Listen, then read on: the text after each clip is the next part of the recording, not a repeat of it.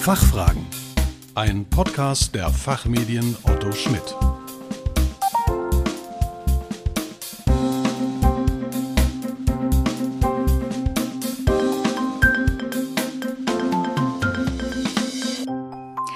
Herzlich willkommen bei den Fachfragen. Sie hören Antworten und Handlungsvorschläge zu aktuellen Themen aus Wirtschaft, Recht und Management. Mein Name ist Kerstin Pferdmenges. Unser Thema heute die globale Mindeststeuer aus der Sicht Deutschlands.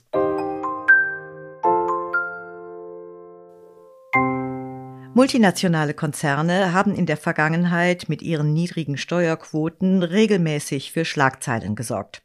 Besonders US-amerikanische Tech-Unternehmen wie Apple, Amazon oder Google sind negativ aufgefallen.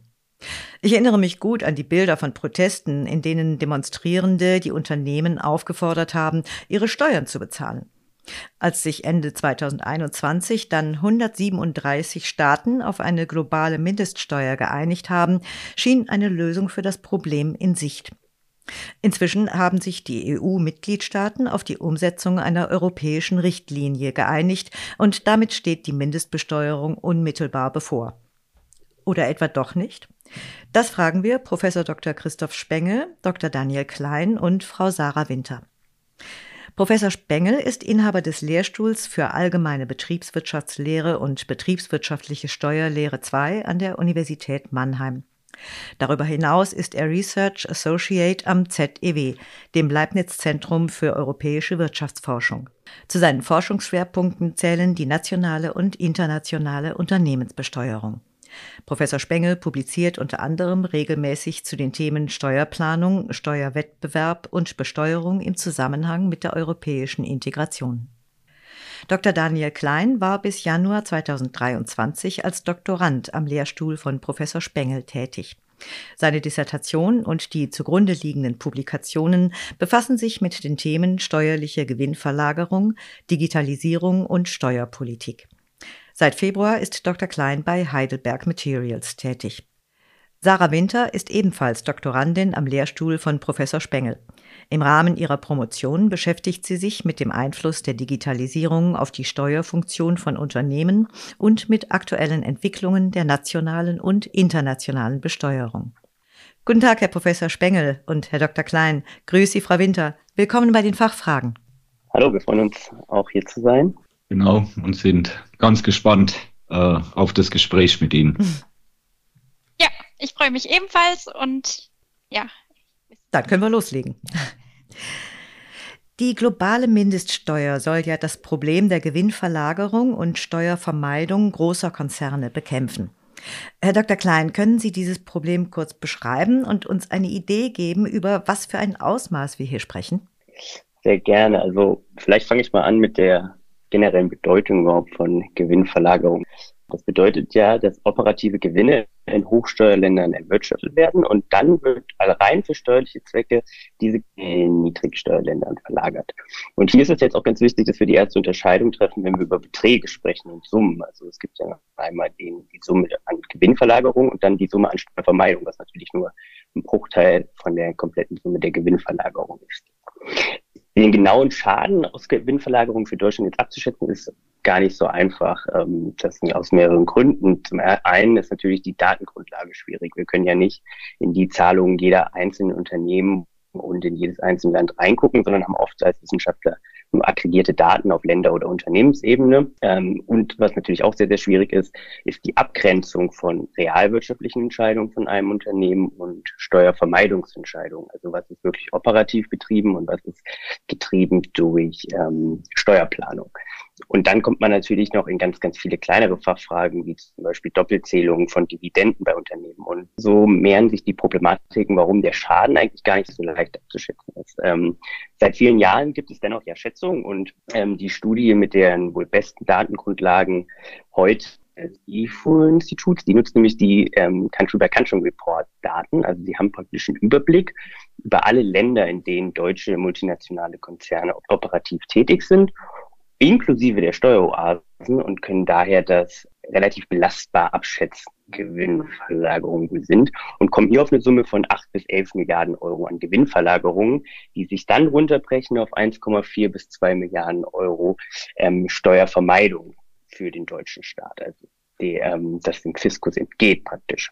Was man hier aber jetzt direkt sagen muss, dass viele Anti-Steuervermeidungsinitiativen noch gar nicht eingerechnet wir haben ja in den letzten Jahren gesehen, dass auf europäischer Ebene, aber auch auf deutscher Ebene äh, viele Initiativen gestartet sind, wie die ATA, die Lizenzschranke, DAX 6, ich will jetzt hier gar nicht ins Detail gehen, aber ähm, die Auswirkungen von diesen Anti-Initiativen ist in diesen zwei Milliarden noch gar nicht berücksichtigt, einfach aufgrund der, der, äh, des Timings, weil das so so neu ist. Wenn wir uns diese zwei Milliarden Euro mal nehmen und sagen, okay, was bedeutet das eigentlich? Also wie groß ist eigentlich der Schaden der Gewinnverlagerung? Dann sehen wir, ja, das ist ein großer Betrag, zwei Milliarden Euro, aber es ist jetzt auch kein riesiger Betrag, sondern eher moderat. Also wenn wir das mal übersetzen, dann sind das 0,3 Prozent der Gesamtsteuereinnahmen in Deutschland oder 2,3 Prozent der Unternehmenssteuereinnahmen. Und um das vielleicht nochmal ein bisschen plastischer auszudrücken, wir hatten ja im Sommer die große Diskussion über das 9-Euro-Ticket in Deutschland. Das hätte 2,5 Milliarden Euro pro Monat gekostet. Also könnten wir diesen 2 Milliarden Euro 24 Tage praktisch finanzieren. Wir sehen also, das Problem der Gewinnverlagerung ist definitiv auch in Deutschland real, aber nicht so groß, wie es häufig öffentlich dargestellt wird. Ähm, nichtsdestotrotz, und das, deswegen sind wir heute hier, bleibt die globale Mindeststeuer ähm, auf der Agenda und es bleibt auf der Agenda die Gewinnverlagerung ähm, weiterhin zu bekämpfen. Frau Winter, wie gestaltet sich denn der Aufbau der globalen Mindeststeuer? Wo liegen hier vor allem die Schwierigkeiten und wie kann so eine globale Steuer überhaupt durchgesetzt werden? Glaube, bevor ich auf diese Frage eingehe, möchte ich noch mal ganz kurz das Ziel von der globalen Mindeststeuer hervorheben. Das ist es nämlich, eine effektive Steuerbelastung von mindestens 15 Prozent zu erreichen. Dabei soll die globale Mindeststeuer nur für Konzerne gelten, die eine Umsatzgrenze von jährlich 750 Millionen Euro überschreiten. Das heißt, wir sprechen hier wirklich von den ganz großen Konzernen und vielleicht für unsere Zuhörerinnen und Zuhörer ganz kurz zwei Beispiele zur Einordnung. Weder der FC Bayern München noch der Spielehersteller Ravensburger fallen unter die globale Mindeststeuer, einfach weil sie zu klein sind. Und daran sieht man sicher, wie wie groß die Unternehmen sein müssen und von welcher Dimension an Unternehmen wir hier eigentlich sprechen. Wenn ein Unternehmen von der globalen Mindeststeuer betroffen ist, dann muss es zunächst für jedes Land, in dem es tätig ist, den effektiven Steuersatz ermitteln. Also vereinfacht gesagt, ist es das Verhältnis aus der Steuerbelastung zu dem Konzerneinkommen innerhalb von diesem einen Staat. Und wenn auf diese Weise dann festgestellt wird, dass die Steuerbelastung in einem Land niedrig ist, das heißt, dass der effektive Steuersatz unter 15 Prozent liegt, dann wird eine sogenannte Ergänzungssteuer erhoben. Und diese Ergänzungssteuer, die beträgt dann die Differenz zwischen dem tatsächlichen, also berechneten effektiven Steuersatz und dem angestrebten 15-prozentigen Mindeststeuersatz. Ja, jetzt die Frage, wie lässt sich diese Ergänzungssteuer durchsetzen? Also dafür sorgen grundsätzlich zwei Mechanismen. Der primäre Mechanismus, das ist die sogenannte Income Inclusion Rule oder kurz IIR. Und der Sekundärmechanismus, um den ersten aufzufangen, falls der nicht greift, ist die sogenannte Under-Taxed Payments oder auch Under-Taxed Profits Rule oder kurz UTPR. Die IIR als primärer Mechanismus, die kann von dem Staat, in dem die Konzernmutter sitzt, erhoben werden. Und in dem Fall ist dann die Konzernmutter, also die Obergesellschaft von einem Konzern dazu verpflichtet, die Ergänzungssteuer für alle niedrig besteuerten Tochtergesellschaften zu zahlen. Sofern der Sitzstaat von der Obergesellschaft keine IIR eingeführt hat, wird dann geprüft, ob vielleicht die nächsthöchste Gesellschaft in der Beteiligungskette, also die, die eins unter der Konzernmutter hängt, ob die in ihrem Sitzstaat eventuell eine IIR unterliegt. Falls die Sitzstaaten von diesen Obergesellschaften eben keine IIR eingeführt haben, dann greift die UTPR als Sekundärmechanismus oder die OECD spricht oft an der Stelle von Backstop und da stellt sich natürlich die Frage, wie funktioniert die? Naja, also die UTPR, die funktioniert anders als die IIR und sie beschränkt bzw. versagt den steuerlichen Abzug von konzerninternen Zahlungen. Und auf diese Weise, durch die Abzugsversagung, werden die Betriebsausgaben vermindert, sodass es dann zu einer zusätzlichen Steuerlast oder zu einem zusätzlichen Steueraufwand kommt. Und dieser zusätzliche Steueraufwand, der entspricht dann der Höhe der Ergänzungssteuer. Neben diesen beiden besprochenen Grundmechanismen ähm, gibt es auch die sogenannte Qualified Domestic Minimum Top-Up Tax, die mit der Mindeststeuer eingeführt wird. Und die QDMTT, also das ist die Abkürzung für diese Qualified Domestic Minimum Top-Up Tax, die erlaubt es Niedrigsteuerländern direkt die Ergänzungssteuer von den dort ansässigen niedrig besteuerten Konzernen bzw. Gesellschaften zu erheben. Ganz wichtig ist an der Stelle, dass die QDMTT vorrangig ist vor den beiden anderen Mechanismen. Das heißt, die ermöglicht es Niedrigsteuerländern, die Steuerbelastung von den großen multinationalen Konzernen auf 15 Prozent anzuheben und gleichzeitig für diese kleineren Unternehmen, die nicht unter die Mindeststeuer fallen, das bisherige Steuerniveau beizubehalten. An dieser vereinfachten Darstellung von der Mindeststeuer wird, glaube ich, schon ganz gut ersichtlich, wie komplex das Ganze ist. Und das ist auch die Schwierigkeit der Mindeststeuer. Die Unternehmen, die müssen komplizierte Berechnungen basieren vor allem auch auf konzernweiten Zahlen durchführen. Die Staaten, die müssen dieses Zahlenwerk dann überprüfen und insbesondere müssen sie sich mit anderen Staaten abstimmen. Wenn man das jetzt also zusammenfasst in zwei Worten, kann man sagen, na ja, die Schwierigkeit der globalen Mindeststeuer, die liegt in der internationalen Koordination. Herr Dr. Klein, wie viel zusätzliche Steuereinnahmen sollen denn durch die globale Mindeststeuer gewonnen werden? Und was bedeutet die Umsetzung der Steuer gleichzeitig für Unternehmen und auch für die Finanzverwaltung? Ja, wir haben es gerade schon gehört, wie komplex die globale Mindeststeuer äh, werden wird. Und deshalb sind auch die zusätzlichen Steuereinnahmen generell erstmal schwer abschätzbar. Also wir haben erstmal, wie ich anfangs ja schon gesagt habe, ein unvollständiges Bild, wie viel Gewinne nicht genau verlagert werden. Und jetzt in dieser globalen Mindeststeuer kommt noch hinzu, wenn sie eingeführt wird, ähm, können wir damit rechnen, dass sowohl Staaten als auch Unternehmen ihr Verhalten anpassen werden. Also Staaten werden vielleicht ihre ähm, Körperschaft oben setzen, den, den Satz, oder Unternehmen werden sich überlegen, ob sie vielleicht steuerplanerisch ähm, anders unterwegs sein werden. Und deshalb ist es einfach schwer zu sagen, naja, das ist Summe X ähm, an zusätzlichen Steuereinnahmen. Zusätzlich ist auch die genaue Umsetzung, wie gerade von ähm, Sarah Winter gehört, noch von den Regeln, also wie QDMTT und UTPA, noch nicht ganz klar. Nichtsdestotrotz äh, schätzen im Moment aktuell Studien, dass knapp zwei Milliarden Euro bis fünf Milliarden Euro zusätzliche Steuereinnahmen für Deutschland durch die globale Mindeststeuer entstehen könnten. Hier muss man aber ganz klar sagen, dass zum Beispiel eine eingeführte QDMTT dieses Bild sehr verändern könnte und dann könnten es weit weniger Steuereinnahmen sein, wenn nämlich jedes Niedrigsteuerland im Endeffekt ein Vorzugsrecht erhält, ähm, die Steuereinnahmen zu behalten, bevor sie überhaupt nach Deutschland wandern. Was auch schon richtig angeklungen ist, dass ähm, die globale Mindeststeuer enorme Herausforderungen für Unternehmen ähm, bereithalten wird, also insbesondere hohe Kosten für Administration, Compliance.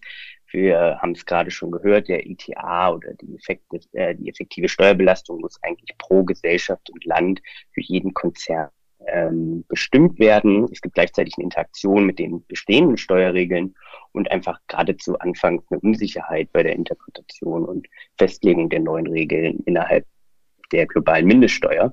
Ähm, was wir jetzt gemacht haben, um einfach mal diese ganzen Kosten ein bisschen aus Unternehmensseite zu quantifizieren, ist in Zusammenarbeit mit dem BDI eine Umfrage ähm, bei den von uns geschätzten rund 450 betroffenen Unternehmen in Deutschland und was wir da erfahren haben, ist, dass insgesamt eine sehr, sehr große Unsicherheit besteht bei den Unternehmen und dass vor allen Dingen große Kosten bei der fachlichen Analyse und bei der Digitalisierung anfallen werden, ähm, um diese benötigten Daten auf Gesellschafts- und Landebene intern zu beschaffen.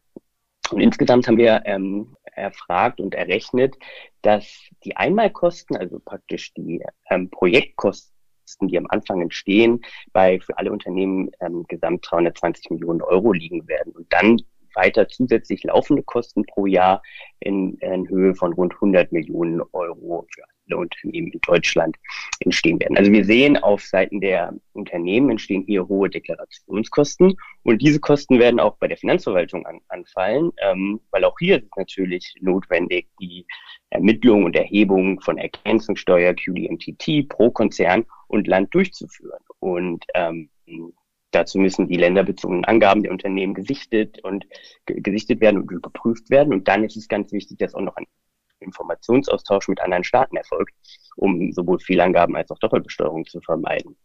Also auch hier kann man davon ausgehen, dass in der Finanzverwaltung ein hoher Aufwand von Personal und Digitalisierung notwendig ist.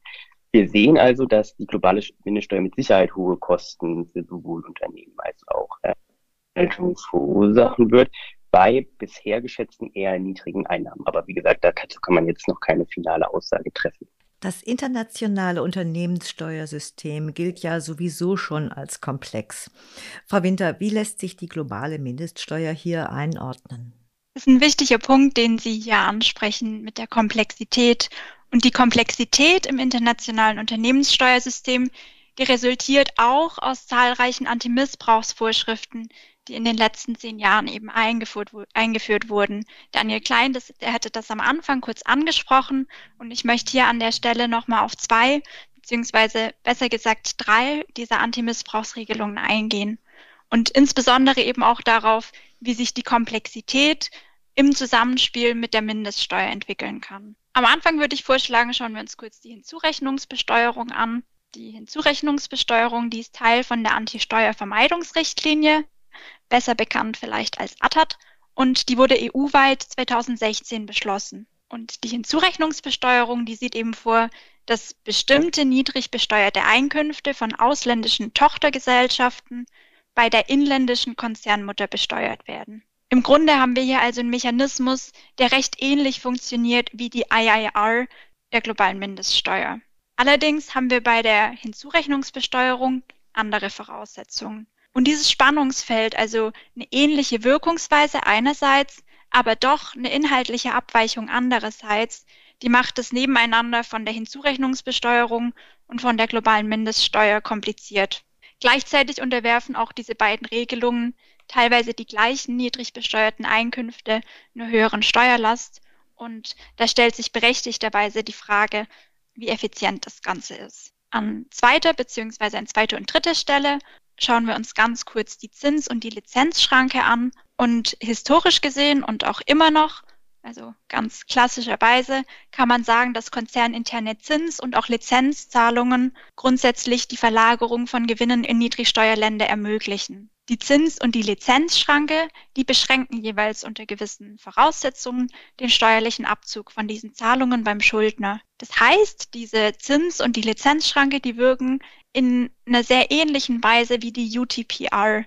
Und aber auch hier haben wir dann den Fall, dass die Regelungen, die haben zwar das gleiche Ziel, im Detail funktionieren sie aber dann doch unterschiedlich. Und im Endeffekt bestehen dann dadurch jeweils zwei Mechanismen, also entweder Zinsschranke plus Mindeststeuer oder Lizenzschranke plus Mindeststeuer, die im Endeffekt ähnliche Problemfälle behandeln. Und genau solche Interaktionen zwischen der globalen Mindeststeuer und den bestehenden Anti-Missbrauchsvorschriften machen es sowohl für Unternehmen als auch für die Finanzverwaltung schwierig. Die Regelungen, die sind nur bedingt aufeinander abgestimmt, beziehungsweise sie sind auch nur schwer im Detail aufeinander abstimmbar und dadurch kann es auch zu Doppelbesteuerung kommen. Vor allem dann, wenn eben mehrere solche Anti-Missbrauchsregelungen parallel greifen. Zu diesen Interaktionen, die wir gerade gesehen haben, zwischen der Mindeststeuer und dem bestehenden Steuersystem kommt dann die hohe Komplexität der Mindeststeuer als solche. Das hatten wir an der Stelle auch schon mehrfach.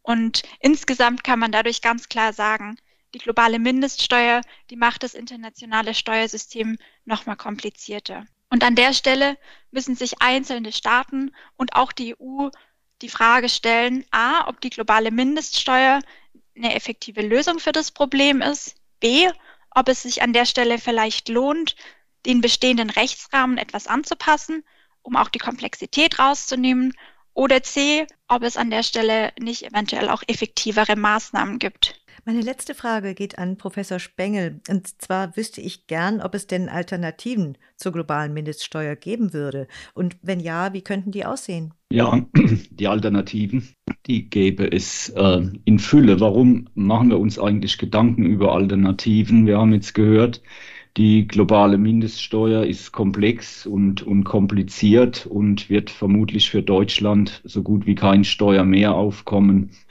generieren. Und dabei müssen wir uns vor Augen führen, dass aufgrund der Größenmerkmale, die vorgesehen sind, in Deutschland gerade mal gut 400 Unternehmen davon betroffen werden, für die, das haben wir auch gehört, ein komplett neues steuerliches Parallelrecht geschaffen würde. Die Alternativen, äh, die adressieren im Grunde genommen die gleichen politischen Ziele wie die globale Mindeststeuer, nämlich ähm, zu gewährleisten, dass, dass Konzerne ähm, dort auch einen fairen Anteil an Steuern zahlen, wo sie aktiv sind. Sie sind aber weniger komplex und weniger Komplexität heißt auch äh, weniger Kosten für die Steuerverwaltung und ähm, die betroffenen Unternehmen. Sie hatten es in Ihrer Eingangsansprache erwähnt, äh, dass es vor allem um äh, große US-Digitalkonzerne geht, die bekanntermaßen niedrige Steuerquoten aufweisen. Also es redet niemand in Deutschland über, über die SAP oder über Mercedes äh, und so weiter. Und da müssen wir uns erstmal vor Augen führen, warum haben die eigentlich so niedrige Steuerquoten? Das liegt nicht daran, dass sie ihre Steuer nicht ordentlich erklären, sondern das liegt daran, dass es zahlreiche gesetzlich verankerte Präferenzregime weltweit gibt, die äh, zu sehr niedrigen Steuerbelastungen führen. Also als erstes möchte ich mal die Systeme, die es auch in den USA gibt, äh, die sogenannten IP-Boxen anführen, die dazu geschaffen wurden, dass Einkommen, die aus der Überlassung von immateriellen Wirtschaftsgütern, also beispielsweise von Softwarealgorithmen, ähm, entstehen, dass die nur sehr niedrig besteuert werden. Und da reden wir über nominale Steuersätze, die so um die fünf bis zehn Prozent nur betragen. Das ist gesetzlich verankert. Das hat die OECD anerkannt im sogenannten Nexus-Ansatz und es führt gerade dazu, dass Digitalkonzerne wenig Steuern bezahlen. Dann gibt es viele Länder und auch äh, das ist sozusagen das Paradoxe, das schwebt auch der Europäischen Kommission äh, vor in ihrem Vorschlag zur Harmonisierung der steuerlichen Gewinnermittlung, den BFIT, einen fiktiven Abzug von Zinsen auf das Eigenkapital zuzulassen. Ne? Also nicht nur aufs Fremdkapital, sondern auch aufs Eigenkapital. Und es kann bei bestimmten Konzernaktivitäten dazu führen, dass die Steuerbemessungsgrundlage nahe Null liegt.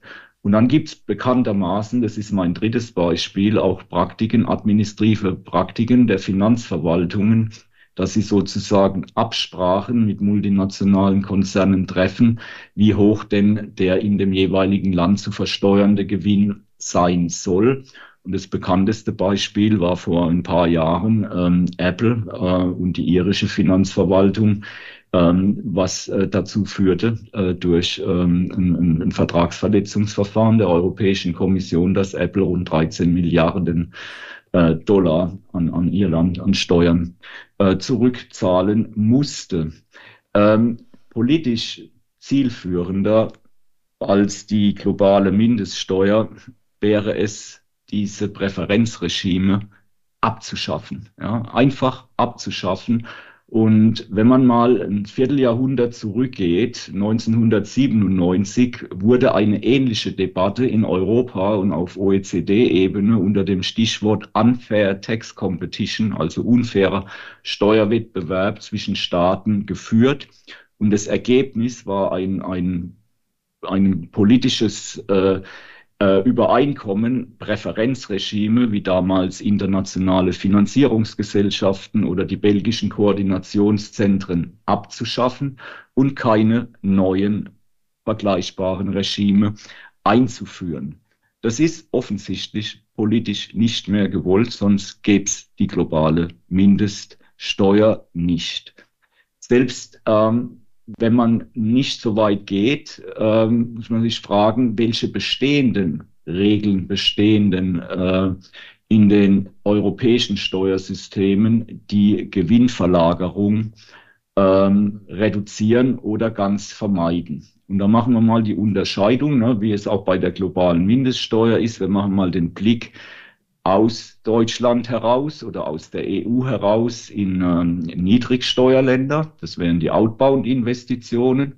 Und wir betrachten Investitionen aus Niedrigsteuerländern in die EU, also sogenannte Inbound-Investitionen. Bei der Investitionstätigkeit von Konzernen in Niedrigsteuerländern, und wir reden ja jetzt hier nur über die EU, die diese Mindeststeuer einführen will, gibt es, das hat die Sarah Winter erwähnt, eine EU-weit harmonisierte, und zwar durch die ATAT harmonisierte Hinzurechnungsbesteuerung, die im Grunde genommen aktive und passive Einkünfte aus Niedrigsteuerländern der Besteuerung bei der Konzernspitze unterwirft. Das reicht ja eigentlich schon aus. Man kann vielleicht die Anwendungsvoraussetzungen noch ein bisschen verschärfen, müsste aber in Deutschland gleichzeitig die Niedrigsteuerschwelle von 25 auf 15 Prozent senken. Und dabei ist immer zu verstehen, diese Regel, die gilt dann nicht nur für 430 deutsche Unternehmen, sondern die gilt für alle. Das heißt, es ist kein Sonderrecht. In Bezug auf Inbound-Investitionen, also die Frage der Abzugsfähigkeit von Zahlungen, in Niedrigsteuerländern haben wir ebenfalls Regelungen, die Sarah Winter bereits erwähnt hat, nämlich zum einen die Zinsschranke auf Zinszahlungen. Auch die ist EU-weit harmonisiert durch die ATAT. Die ist da und die greift auch und in Bezug auf Lizenzzahlungen, also für die Überlassung immaterieller Wirtschaftsgüter, haben wir in mehreren Ländern, auch in Deutschland, schon Regelungen geschaffen. Und das ist die Lizenzschranke, die die Abzugsfähigkeit von Lizenzen in Niedrigsteuerländern begrenzt. Also meines Erachtens bedarf es eigentlich keiner Mindestbesteuerung gegeben der, starken Antimissbrauchsgesetzgebung in Europa. Wenn einem das nicht reicht, wenn einem das nicht reicht, dann ähm, ist darüber nachzudenken, konsequent an der Quelle, also auf abschließende, auf abfließende Zahlungen eine Steuer, eine Kapitalertragssteuer zu erheben, die dann im Empfängerland anrechenbar ist. Warum an der Quelle? An der Quelle kann man am leichtesten besteuern, weil letztendlich kennt man häufig nicht den finalen Empfänger von solchen Zahlungen. Und bei der globalen Mindeststeuer geht es politisch ja darum, dass sich das Steueraufkommen fair auf die Tätigkeits- und Ansässigkeitsstaaten verteilt. Und diese Fairness bekommt man am besten durch eine konsequente Quellenbesteuerung hin. Also wir können festhalten, dass äh, wir wie alle, ja, also wir, wir, wir sind auch der Meinung, dass jeder Steuerpflichtige, darunter auch multinationale Konzerne, einen fairen Anteil an Steuern zahlen sollen in den Ländern, wo sie tätig sind. Dafür brauchen wir keine globale Mindeststeuer. Die ist kompliziert und komplex. Die wird bezogen auf Deutschland auch kein Steuermehraufkommen generieren und sie kann auch den Steuerwettbewerb nicht wirkungsvoll eindämmen. Wir sind First Mover in Europa und wir müssen fragen, was machen die Chinesen, was machen andere asiatische Länder, wie stehen die Amerikaner dazu, das ist alles unklar. Und wir sollten aus europäischer Sicht, wenn wir Steuerwettbewerb und Gewinnverlagerung eindämmen möchten, Dafür gibt es auch gar nicht so große Inzidenz, dass das tatsächlich stattfindet. Dann sollten wir die bestehenden Regeln anwenden und wo es nötig ist, etwas nachschärfen. Das wäre viel zielgerichteter als das, was jetzt politisch verabschiedet wurde. Abschließend äh, möchte ich Sie, liebe Hörerinnen und Hörer, falls Sie das Thema im Detail interessiert, auf ähm, die Beilage die im ersten Heft äh, vom Betrieb dieses Jahres abgedruckt ist, zur globalen Mindestbesteuerung zusammen mit meinem Team verweisen. Da können Sie in Ruhe nachlesen, äh, welche Kosten und Nutzen die globale Mindeststeuer aus Sicht äh, Deutschlands hätte. Ja, liebe Hörerinnen und Hörer, den Link dazu und äh, zu der gerade erwähnten Beilage und auch weitere Infos zu 75 Jahre der Betrieb finden Sie wie immer in unseren Show Notes. Herr Professor Spengel, Frau Winter, Herr Dr. Klein, vielen Dank für Ihren Besuch bei den Fachfragen und für Ihre Gedanken und Einschätzungen. Herzlichen Dank vielen für Dank. die Einladung. Ja, ganz herzlichen Dank und alles Gute. Dankeschön, Ihnen auch. Liebe Hörerinnen und Hörer, wir hoffen, dass Sie gerne zugehört haben und dass wir einige Fragen für Sie klären konnten. Vielen Dank für Ihr Interesse. Tschö und bis zum nächsten Mal.